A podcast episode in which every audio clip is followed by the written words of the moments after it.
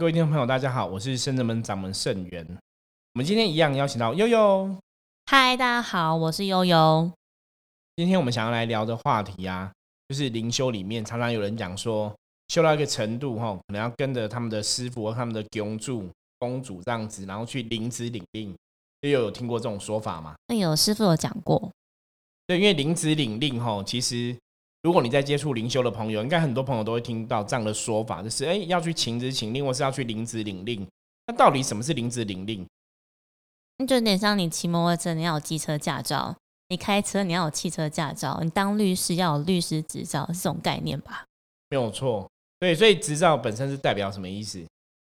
你拥有资格可以做这件事情。对，而且这资格是被审验过嘛，甚至被考核过的，认可、认、认可、认证的意思嘛？嗯。所以在修行上面来讲啊，的确是有领旨领令这种说法没有错。可是很多时候，我都跟很多朋友讲说，你今天要去领旨领令之前，其实你要特别去知道一些事情，因为逻辑上来讲嘛，我们刚刚讲说，你有这些证照，它是有经过一个程序，比方说你去考试，对，对你有这个资格才有这个证照嘛。嗯。可是现在灵修的很多请职请令啊，吼，你要去请申请这个职。指令的意思，然后请旨、请令，理论上来讲，你当然还是要有个考试。可是实物上来讲，你到底有没有考试，其实我们不晓得，对你无法得知。因为大多数的状况就是，当然有的还是会填正式的书文哦。在书文的作用是一般像道教的仪式、法会之类，你在做这样的事情，你必须有个像公文的东西给神佛批阅哦，然后传达以达上听就对了。所以在道教灵修的，或是在一般宗教的行为中，会有填写书文的这个事情。所以当你填写书文之后，你可能书文注明的是：哎，我这个书文是要请旨请令的，我某某人是谁，然后我要申请什么样的指令？好，比方说我要申请什么样的证照，那当然你要符合这个资格嘛。可是通常我们都是画完这个书文之后啊，表达表示说送给老天爷，送给上天的，然后。宗教的行为就会去把杯嘛，嗯，去确认是不是对执杯看说这个是不是有求到圣杯，表示说这个东西 OK 的，那圣杯你可能就有个动作啊、仪式啊、灵动去接这个指令。可是逻辑上来讲，好像说哦，那是不是我填了这个书文之后，就然后取得行杯？对，然后老天爷来判断，因为你取得行杯，好像就是老天爷判断说你可以，那就可以，所以你会觉得说，哎，这样子是我被认可了一个哦过程，嗯。可是现在就会有最大的问题啊！很多时候我们都知道，有时候把杯这种东西，其实还是有很多东西可以讨论。就赐你杯的是真的神吗？还是几率问题？还是妖魔鬼怪？哦，这个东西它有很多东西可以讨论。就是真的，你去问那种把杯很厉害的人，他就会跟你讲说：你怎么问怎么刮。其实有些时候你就觉得，哎，好像冥冥中又有诀窍。那当然，如果说真的是神印杯，那又没有问题嘛。可是我觉得很多东西你还是要客观看待。什么叫客观看待？回到源头，回到自己身上来讲，比方说，我今天明明就不会开车，对，那我还去请一个大客车的驾驶执照，很危险，那不是很奇怪吗？对，那这就我今天讲最大的问题，就是你其实知道你不会开车，或者是能力还不到那边，对，可是你去请，那有些人的说法是说什么？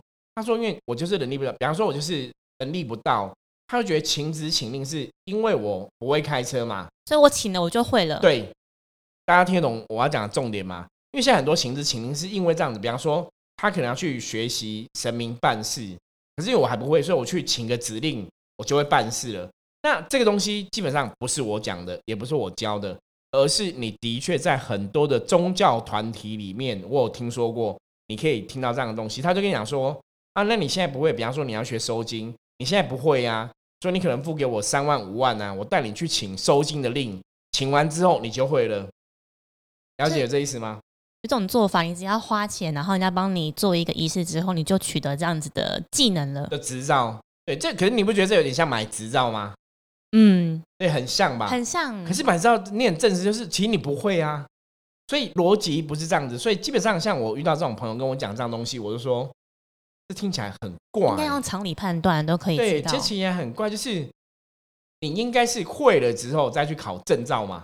对，就像我们考。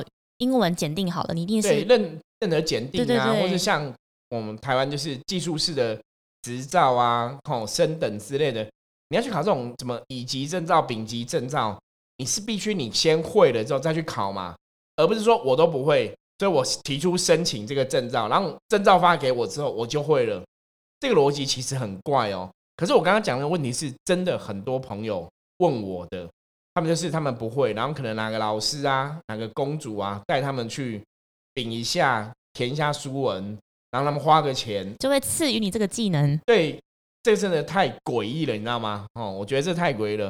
所以为什么今天想要来讲这个话题，就是我觉得大家在修行过程中难免会遇到很多光怪陆离的事情，尤其说现在真的是末法时代，嗯，对，那很多人其实妖魔鬼怪又很多，你知道吗？大家要有智慧去判断这样的事情。所以像我刚刚举的例子啊，就是真实的例子，就是他们会讲说，因为你不会，所以你必须要去请旨请令，请了之后你就会。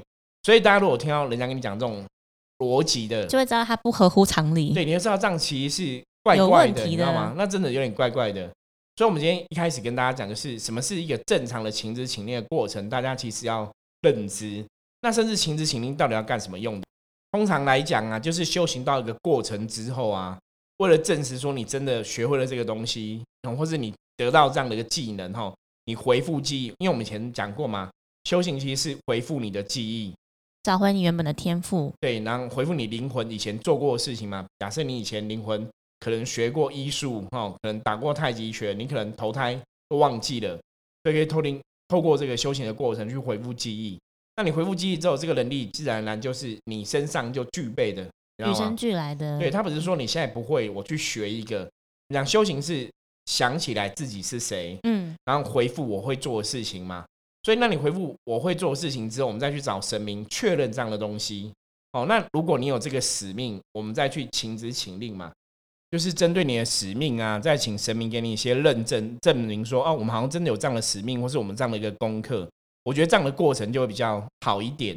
那比较多的状况，很多时候请旨请令其实是怎样？就是我常常讲，有些人当他可能还没学完某件事情，他还不会这个功课，然后就要急着再做下一件功课。对，那这个功课还没完成嘛？你现在这个技能你还没学会，或是你还没回复记忆，然后你就去请旨请令把下一个功课先拿来做，那其实就会造成一个问题哦，就是。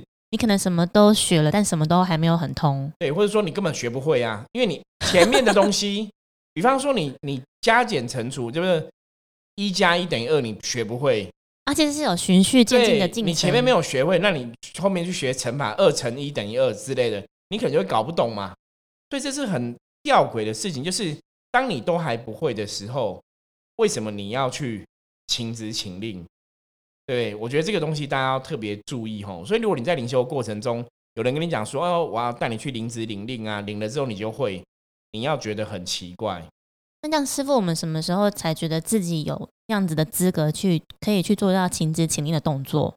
因为以圣人们的角度来讲啊，我们圣人们的弟子像悠悠也有领过指令嘛。嗯，有。通常就是你真的回复了这样的记忆之后，我们会有神明跟你讲说：“某某人，你这个东西已经哎。”学会了，可以来准备考试了吗？嗯，神明会来测验吗？你就会知道说，这个人其实是有这样的能力的。是，对，所以那个请旨请令，表示说发一个证照给你，让你在做这个事情之后是有个靠山的，你不是说师出无名。嗯，所以其实是应该是神明觉得你可以通过这个考验的，然后欢迎来报考这样。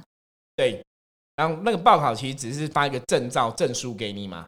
让你让你行走江湖有没有？你是有牌照的，而不是没有牌照的。那有牌照就是，当然很多神佛就会一起来护持嘛，就会来一起来保佑。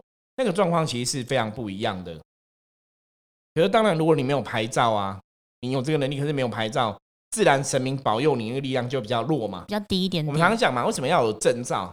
因为有证照，你可能可以动用很多资源嘛。对。那兵将也会来护持你嘛，因为你是有牌照的。可是如果你没有证照，其实没有人会管你，就像警察一样，有没有？警察你如果是正式的警察，你是有证照的，对，虽然你那警察必然经过训练嘛，一定有一定的技能嘛，嗯，所以你有证照，你真的拿警察的身份去做事情，政府啊、国家资源都会来协助你嘛，对，人民也会遵从你嘛。可是如果你没有证照，你说我是警察，我要办案，其实不会有人鸟你啊。就像所以我们现在领旨领令，当我们行使这件事情的时候，就会有兵将护持，然后神明护法这样。没有错，自然而然就会有个神明的靠山在嘛。我觉得这是请旨请令，当然它有它的逻辑跟意思。可是你说是不是一定我们都要去每间庙一直去请旨请令？因为像我们遇过那种灵修的朋友，也有就是到处去，你知道吗？对，今天可能到台湾都会去，对，没有错。今天可能到 A 庙嘛，就领了 A 个功课；到 B 庙领了 B 的功课，就到处领。然后最后我可能问他说：“那请问一下，你功课都写完了吗？”哎，我也不知道，我就那他要很有本事啊，就是他领的没有没有就要有重点是我跟他讲完成。你第一个第一个重点是你你怎么确定他要领回来？哦，你是把不？你怎么确定？第一个你确定他要领到吗？第二个来讲逻辑不对啊。我们如果讲说你有这个能力，神明要给你印证，你才去领嘛。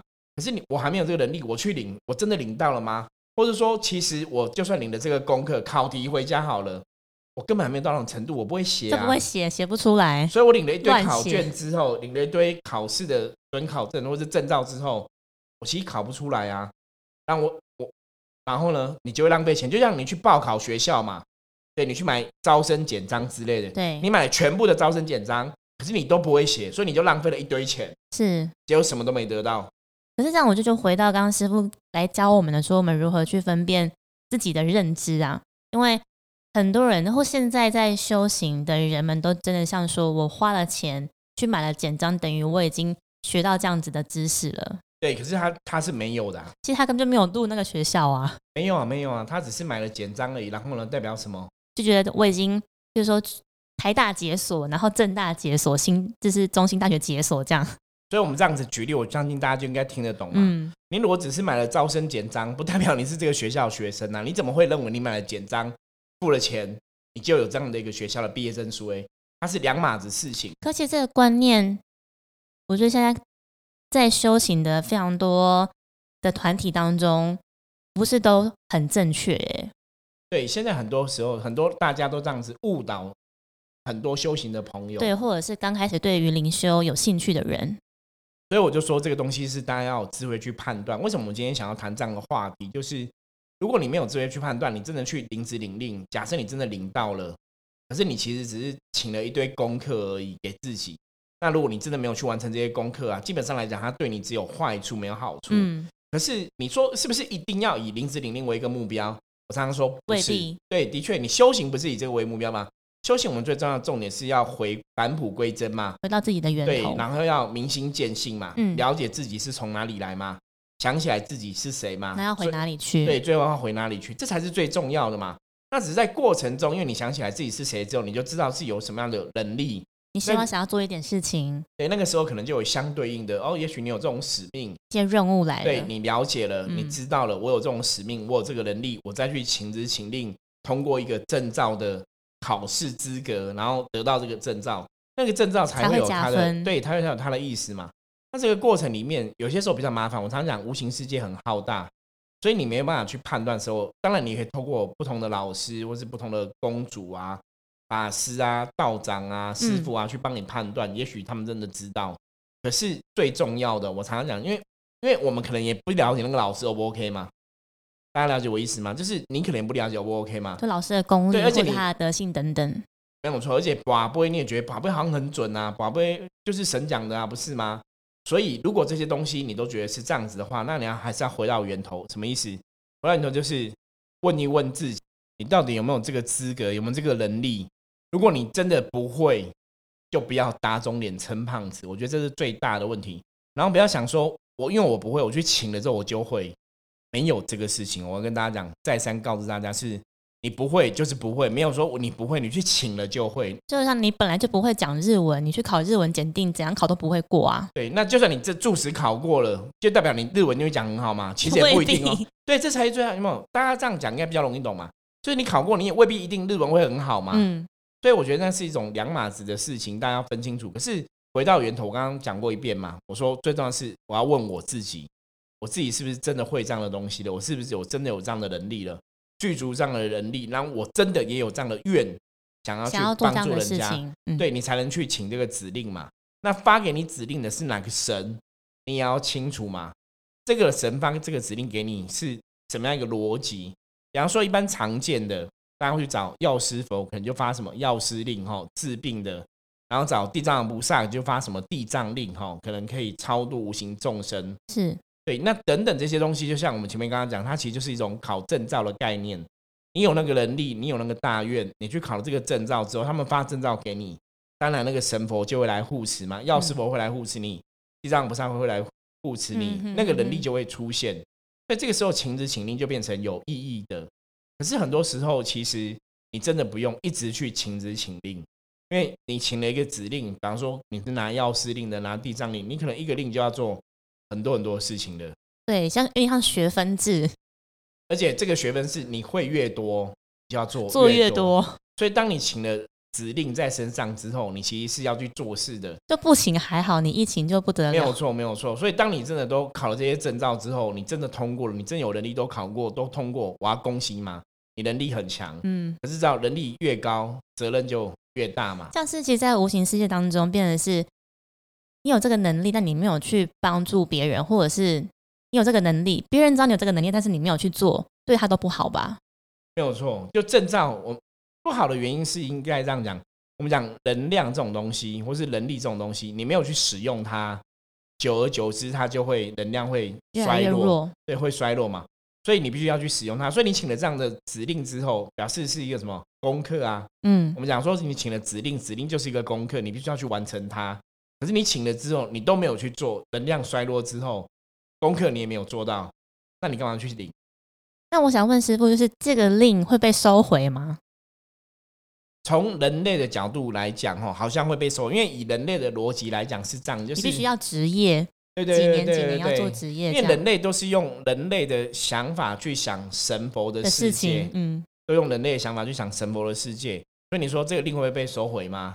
逻辑上来讲是收回，可是理论上来会讲，直接作废吗？以能量来讲，它应该比较偏向是直接作废，你知道吗？那当然，你说会不会收回，那还是要看那个给你令的这个神神的做法。我觉得这个还是要客观来看呐。所以我们刚刚讲嘛，有的可能被收回，有的可能直接作废嘛，有的可能一开始根本就没有领没有拿，到，所以我觉得都有这样的问题。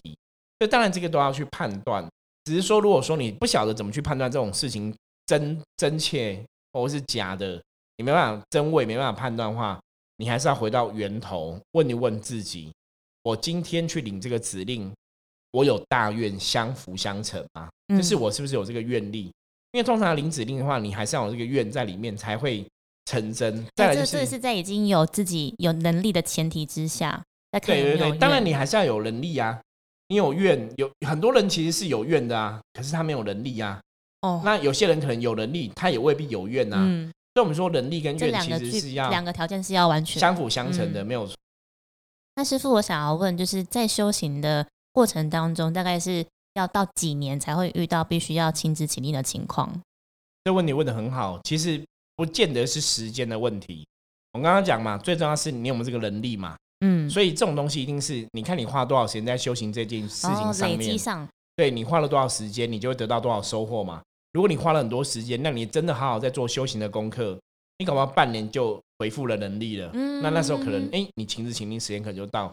那有些人其实一直都很混，没有认真在修行，对你可能三年五年都还没有什么能力嘛。嗯所以我觉得那是看每个人状况不一样。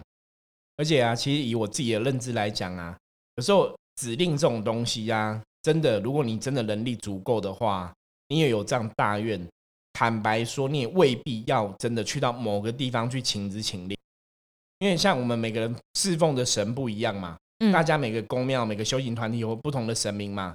那你如果能力到了那个地步，你可能愿力到了那第一步，基本上你的神明可能就会赐给你这个指令了。直接给你了，对，那你就不用去外求啊。很多时候其实因为你是为你家里的神，或是为你庙里的神在服务所以是的嘛，机缘成熟就会拿到、哎，没有错。可是这个机缘成熟是第一个能力要先有嘛，第二个是你有这个愿力嘛，你才会有这样的机缘嘛。如果你没有能力，也没有这样的愿力，这个机缘也不可能会成熟嘛。嗯，所以机缘成熟之后，你你可能自己的地方的神就会给你这样的使命，会给你这样的证照，会帮助你，对他帮你背书嘛，嗯或是他可能帮你写推荐函之类的，哦，类似这样的概念。所以你要特别跑去某个地方领吗？不用，理论上是不用的，嗯你知道吗？因为我们通常也是你自己跟自己的道场，或者自己跟自己的寺庙的神明会比较有联系，对，或是有缘分没，有错。所以你可能做的功课也是做你道场的、你的寺庙的神明的功课嘛。比方说，我现在做神明的代言人，我代言的神是谁？圣人们的神嘛，是，你不可能去代言外面的神嘛。嗯，所以重点是圣人们的神必然要有证照嘛。那我代言他，他就跟你会有个证照的关系，他也会帮你搞定证照这个事情吧。嗯，对，可是我我代言圣人们的神，跑去跟外面其他庙的神领指令，大家会觉得这样说不过去。对，就好像怪怪的，你知道吗？所以我说，当你真的把你自己修行的功课做好之后，其实那个使命可能就会到来，那个指令可能就会出现，你的神就会给你这样的指令，所以你也不用要外求。那当然，有些时候我们需要往上级呈报嘛，比方说圣人们是管我们自己家里好了，嗯，对你自己的城市啊什么的，你可能要禀到更高的神，会去外面的神禀没有错哦，就是你可能参加国家考试这种之类的，你要去考更多的证照是。主办单位是外面的，那当然就是不一样的规格，你可能就要去外面领，也会有这种状况，没有错。可是那不会一天到晚都要去领，知道吗？像这种大型考试，可能国家级的考试，搞不好一年才办一次，你知道吗？你不会每个礼拜都可以领吗？所以大家要去判断清楚这个东西，我觉得这个东西很重要。可是最大的重点是，就算你没有领旨领令，难道修行就会不好吗？未必哦。对啊，没有错啊，所以我常常讲，修行的重点绝对不是领旨领令这件事情。这些师傅想要教给大家的是说，其实这个指令你不用去强求，也不用去外求，它一定是跟你平常在比较有缘接近的，不管是家里面拜的神尊，或者是你比较常接近的道场神尊有缘的，他们就会直接给你了。对，有可能有这样的状况，没有错。像有些朋友可能会想说，那情旨请令一定是要填书文吗？我刚刚前面讲嘛，就是你还是要填个正式书文，会比较有一个正式的仪轨嘛。可是有些时候很好玩，像我早期啊，我们圣人们刚开始的时候，我就有去请观世音菩萨加持、地藏菩萨加持，还有三清道主加持。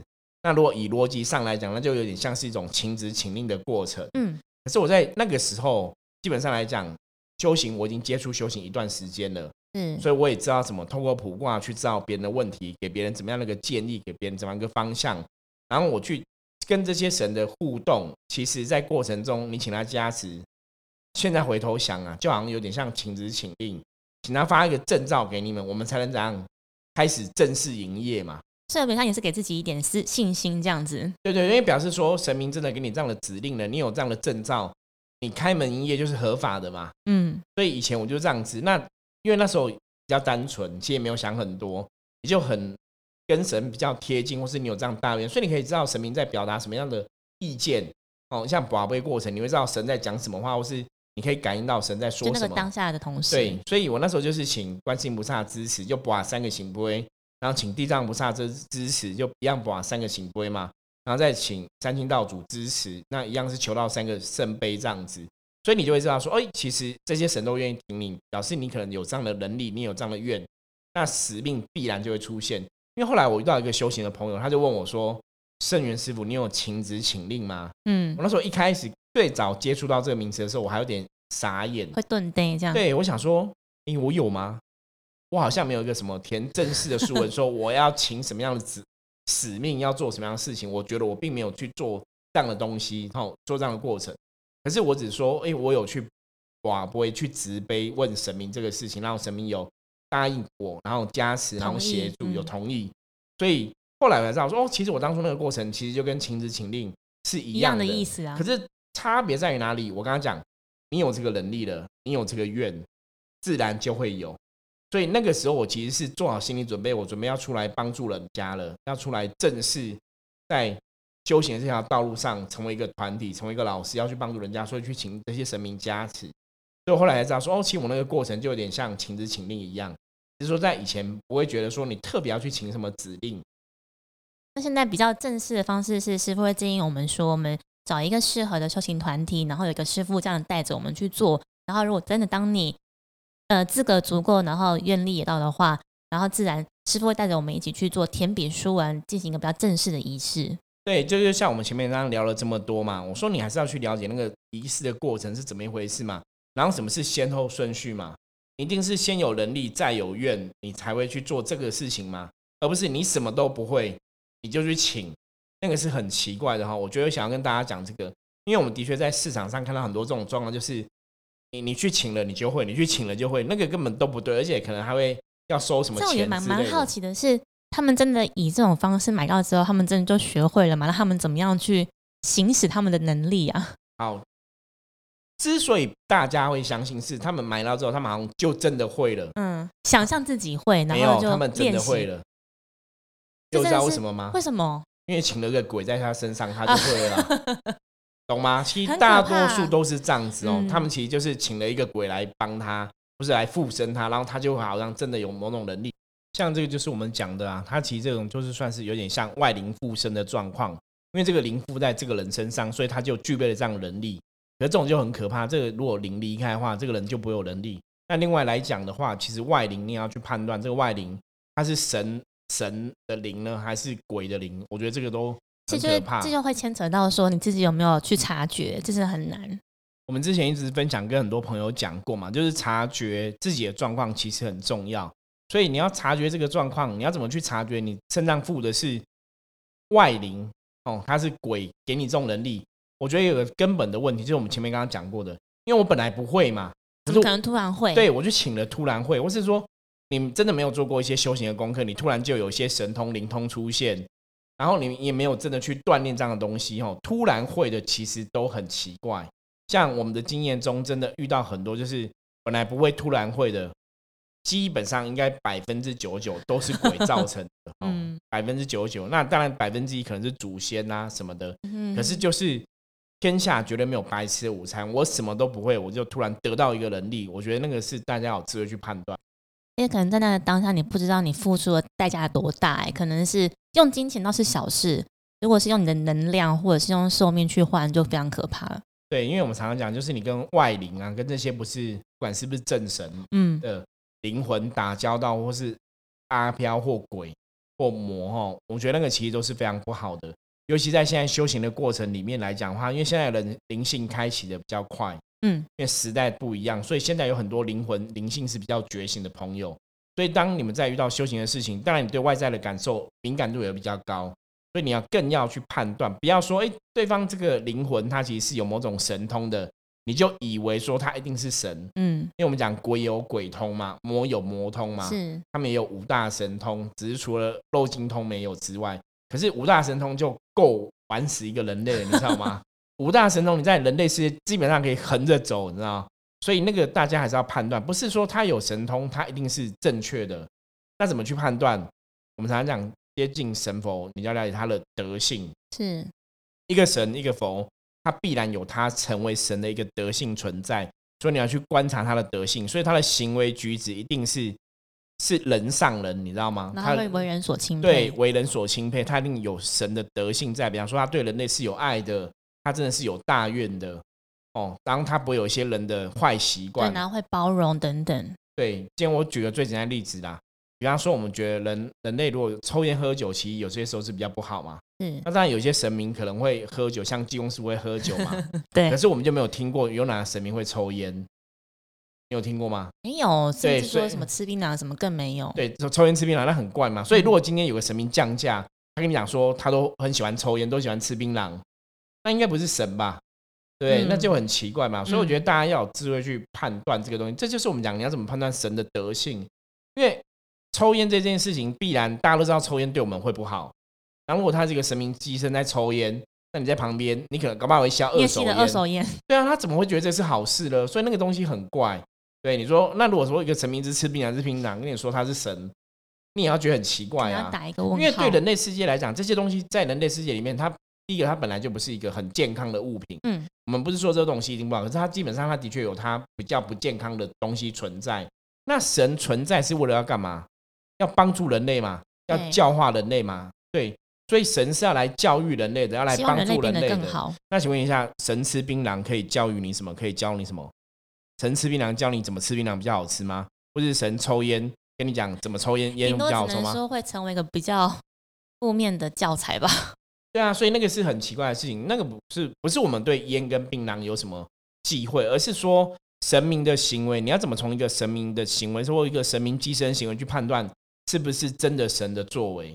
我觉得大家以后有机会可以慢慢去观察，就是你在接触宗教信仰的过程当中，甚至在灵修的过程当中，因为灵修基本上是大家灵性开启嘛，所以大家会对能量有些时候是比较敏感的。嗯所以我们记得常常听到很多朋友都会说，诶，他有缘分修行嘛，嗯，对，又有以前以前有听过人家讲你说哦，你也很有缘分啊，对啊，接触神明天命啊等等的。对，大家都会听到这种东西，可是你真的要有智慧去判断。其实听到这一集的朋友，应该是真的会自己本身应该是已经在接触修行了，然后对于灵修的概念也会多少知道一些。然后大家可以听到我们前几集有提到说，当你灵性开启的时候，其实是像小 baby 一样，其实是算比较危险的。你应该要更去谨慎判断这些东西。对，因为像小 baby 一样，就像一张白纸一样，你刚开始接触好的、正确的，你可能就会学到正确的。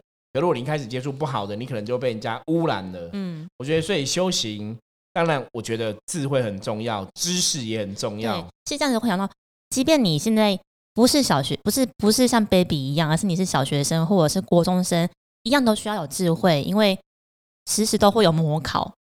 对。考验其实很多，我们之后也会有哦机会来介绍修行里面可能的，包括模考啊、民考啊、社考啊、财考等等，我们也会来准备一集跟大家聊这样的话题。没有，那我们通常会领到一个以上的令吧？的确哦，这个就要看每个人能力状况不同，因为有些人他可能可以领一个令、两个令、三个令，因为每个人能力不一样嘛。那有些时候在领令的过程当中啊。比方说，他前面可能已经领了一个地藏令，就是超度亡魂的，那他可能也会去领个伏魔令，就是去降妖伏魔。嗯，因为降妖伏魔跟超度亡魂感觉起来，他那个能量性质比较贴近，可能就有这个状况。那他可能也会再去领个药师令，可以治疗灵体的，或治疗亡魂，或治疗人类的。所以是还是要依照个人的能力为主啊。有些人可能就是能文能武，有些十项全能。对。有些人搞不好他就是很专精，一项就可以走天下，没有错。可是基本上来讲，以能量角度来讲，当然是你如果专注做一件事情，有没有？嗯，比较容易做好。比方说，你能量都在锻炼这个事情，都一直以来都只做这个事情，那你能量锻炼必然会更精纯。是。所以有时候我跟大家讲说，其实我们人生有些时候不要太要求自己。你如果可以把一件事情做好一百分，那也是一百分就很足够了。可是如果你有能力做三件事情，可是你三件事情可能都没办法达到。各一百分，你知道吗？嗯，可能变八十八十八十，那平均下来你只有得到八十分。嗯，那我还不如把一颗直接做到一百一百分就好，可能比较好。那当然有些人可能会有不同的看法，是可能就我就是能力通才，我能力就很好嘛，我就可能就十项全能。我觉得那也 OK，那我也很恭喜你，就是能力越多，我觉得很好，因为世界上需要帮助的人，然后需要帮这些神明去。做事的人其实是需要很多的，所以如果你是十项全能通才的话，我会祝福你，就是那希望你就是要多多帮助别人，让能力才不会浪费。嗯，好，我们今天跟大家分享的关于这个情子请令或是林子领令这个事情啊，不晓得大家是不是还有不了解的地方？如果你还是有不了解的地方，记得加入我们的 Live，随时跟我们讲吼。然后在 Apple Podcast 的五星也可以按一下评论，按起来，对，然后评论留言给我们，我们会再继续来回复大家的问题。今天谢谢大家收听，我是盛元，我是悠悠，我们下次见，拜拜，拜拜。